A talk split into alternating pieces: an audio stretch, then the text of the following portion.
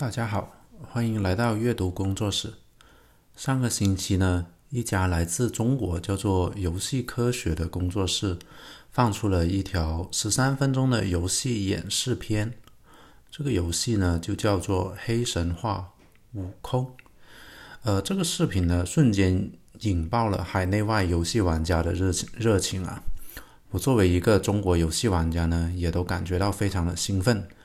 因为感觉这么多年过去了，终于可以看到一个有希望追上国外工作室质量的单机游戏了。是的，我指的是单机游戏领域。为什么有单机游戏的地位这么重要呢？首先，我们搞清楚游戏行业常用的一些赚钱方法。一种是一次性买断的方式，就是付一次钱。玩家可以体验工作室给你的全部内容。索尼、微软、任天堂三大主机平台呢，绝大多数的游戏都是这个模式。一种呢是时间点卡，就是游戏时间会按照一定价格折算成点数。换句话说呢，就是游戏玩家花钱买游玩的时间。例如《魔兽世界》就是这样。还有一种呢是虚拟货币点卡。就是玩家花钱买游戏内的虚拟货币，从而购买游戏内的物品。当下的手游、页游和网游大多数都是这个类别的，他们大多呢是免费游玩游呃，然后有内购，例如王者荣耀。你想想啊，赚钱的方式不同，就等于决定了游戏的开发方向不同了。卖时间点卡的游戏呢？增加有玩家在线的时间长度，那才能赚钱。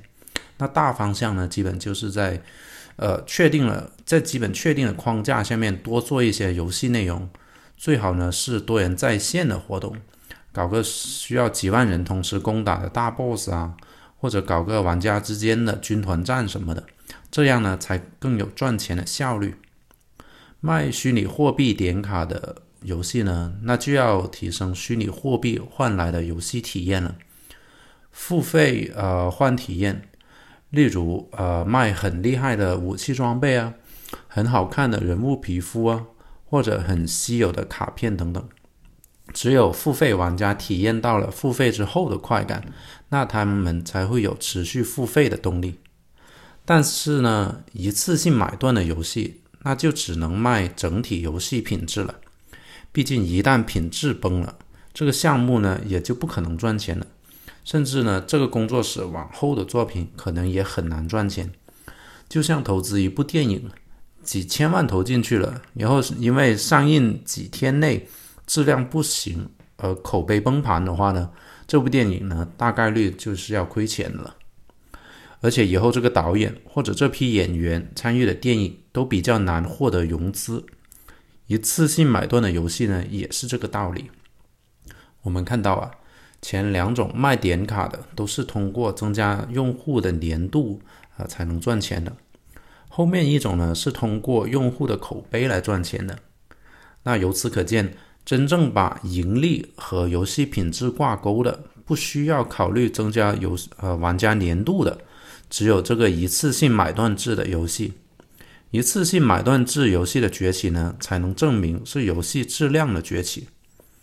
中国的游戏市场很大，二零一九年游戏市场总营收呢是两千三百亿人民币，而腾讯游戏呢作为巨头，在二零一九年的营收呢是一千一百四十七亿人民币，几乎占了半壁江山。但是国产游戏呢都是网游、页游和手游。最重视游戏质量的一次性买断制的游戏市场呢，反而很小。游戏业巨巨头呢，也几乎不开发单机游戏。他们在手游、页游和网游上面怎么赚钱怎么搞。那回到标题的问题，赚钱的游戏就是好游戏吗？至少在我看来啊，不是。其实做一个好游戏的难度不比拍一部好电影容易。好电影能用得上的评判标准。例如画面、服装、运镜、背景音乐、角色塑造等等，都可以用到游戏评判上。甚至呢，还有一些电影评判领域用不用不上的标准，例如交互界面呢、打击手感呢、呃游戏平衡等等，能把以上种种做好了，那才才算是好游戏。纵观国内游戏业，能把这些都做好的是真的没有。而真正要做一个好游戏出来，只能靠注重游戏质量的单机游戏去做了。当然，也有人会说，不就是打个游戏吗？娱乐一下吗？何必搞得这么认真？确实啊，很多轻度玩家呢，并不在意中国是否可以造出高质量游戏的。就像我们也不能要求所有看电影的观众只看优秀的电影，爆米花电影还是有爆米花电影的好的。但作为电影爱好者，还有电影工作者，如果他们都没他们都没有一颗要做出一部优秀电影的心的话，那估计电影业也就完蛋了。